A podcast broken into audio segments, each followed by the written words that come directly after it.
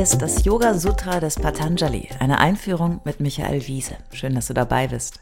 Dieser Podcast ist ein Angebot von Yogaya in Leverkusen. Komm mal gucken, yogaya.de.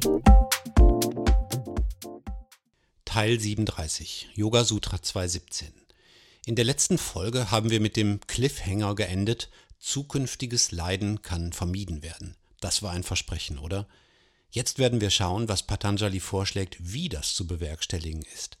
In den nächsten Sutren bis zum berühmten achtfachen Weg geht es daher noch einmal um diesen uns vertrauten Dreiklang aus wahrnehmender Instanz, dem Prozess des Wahrnehmens und dem wahrgenommenen Objekt. Denn hier liegt die Quelle unserer bewussten Existenz. Das Sutra leuchtet immer wieder aus unterschiedlicher Perspektive auf diese Beziehung.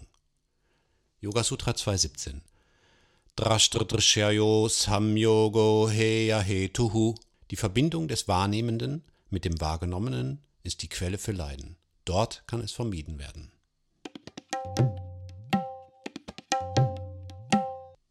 Wir müssen also an die Quelle, dann werden wir nicht vom breiten Strom unseres abgelenkten Bewusstseins fortgerissen. Der Weg zurück zur Quelle ist mühsam, keine Frage. Es ist immer leichter und bequemer, sich gemütlich in Fließrichtung weitertreiben zu lassen, als gegen die Strömung zu laufen. Aber was will man machen? Wir können jetzt nicht mehr ignorieren, dass wir schon wissen, in falscher Anhaftung und Identifizierung liegt die Quelle für alles weitere Leiden. Du denkst jetzt vielleicht, das ist irgendwie immer noch komisch und schwer verständlich mit dieser ganzen Identifizierung und Anhaftung. Wie genau ist das gemeint? Ich nehme mal ein ganz einfaches Beispiel. Ein anderer Mensch sagt etwas Gemeines und Unüberlegtes zu dir. Und du regst dich darüber auf. Du wirst wütend oder traurig. Du fühlst, ich bin traurig oder ich bin wütend. Eine Kette von Reaktionen folgt. Gedanken, Worte. Wie reagiere ich? Reagiere ich überhaupt? Eine Einordnung in ähnliche Erlebnisse, Erinnerungen, innere Dialoge. Vielleicht schlägt das Herz schneller. Vielleicht sagst du etwas, vielleicht gehst du weg. Du, dein Ich, dein Ego ist am Arbeiten. Der Satz Ich bin wütend verrät es eigentlich. Du identifizierst dich mit dem Gefühl der Wut. Ich bin wütend heißt ja, die Wut bist du. Das stimmt aber gar nicht.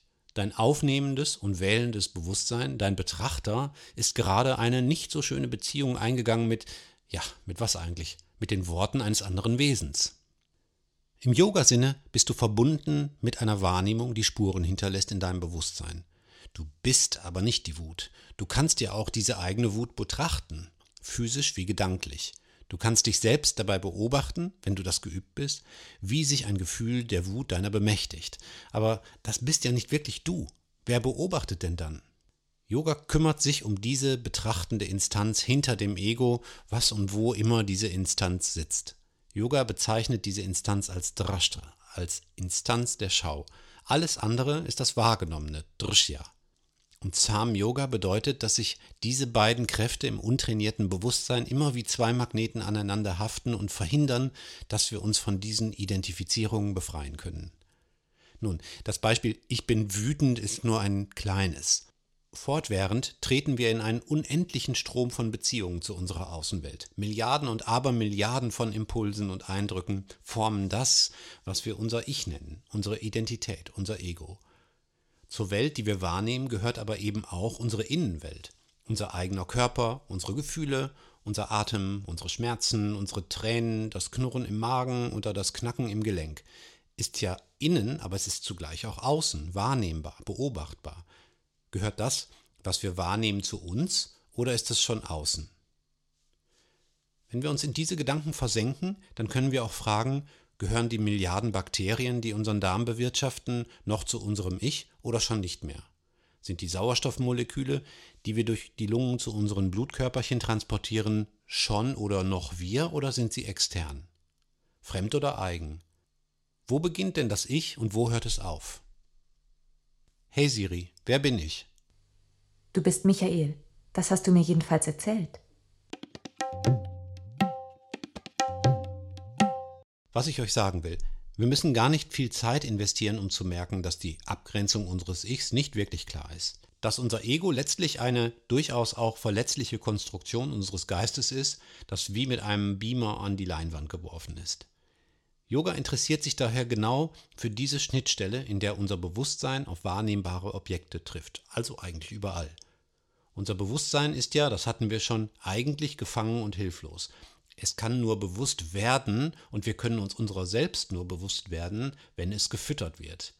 Die Welt, also auch unsere innere wahrnehmbare Welt, ist das Buffet, bei dem sich unser Bewusstsein fortwährend bedient. Es braucht dazu Helfer, unsere Sinnesorgane.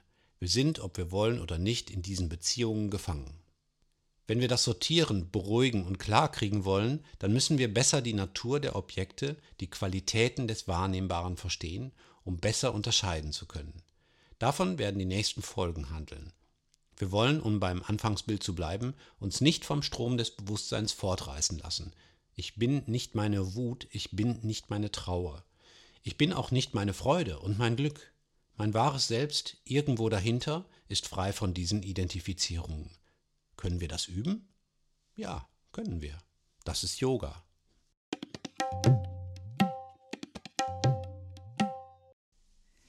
Alle bisherigen Folgen kannst du jederzeit nachhören, auch wenn du jetzt erst eingestiegen bist. Hast du Fragen oder ein Feedback zu der Philosophie-Reihe, dann schreib uns gern oder kommentiere auf unserer Website. Dort findest du auch weitere Buchtipps und Empfehlungen.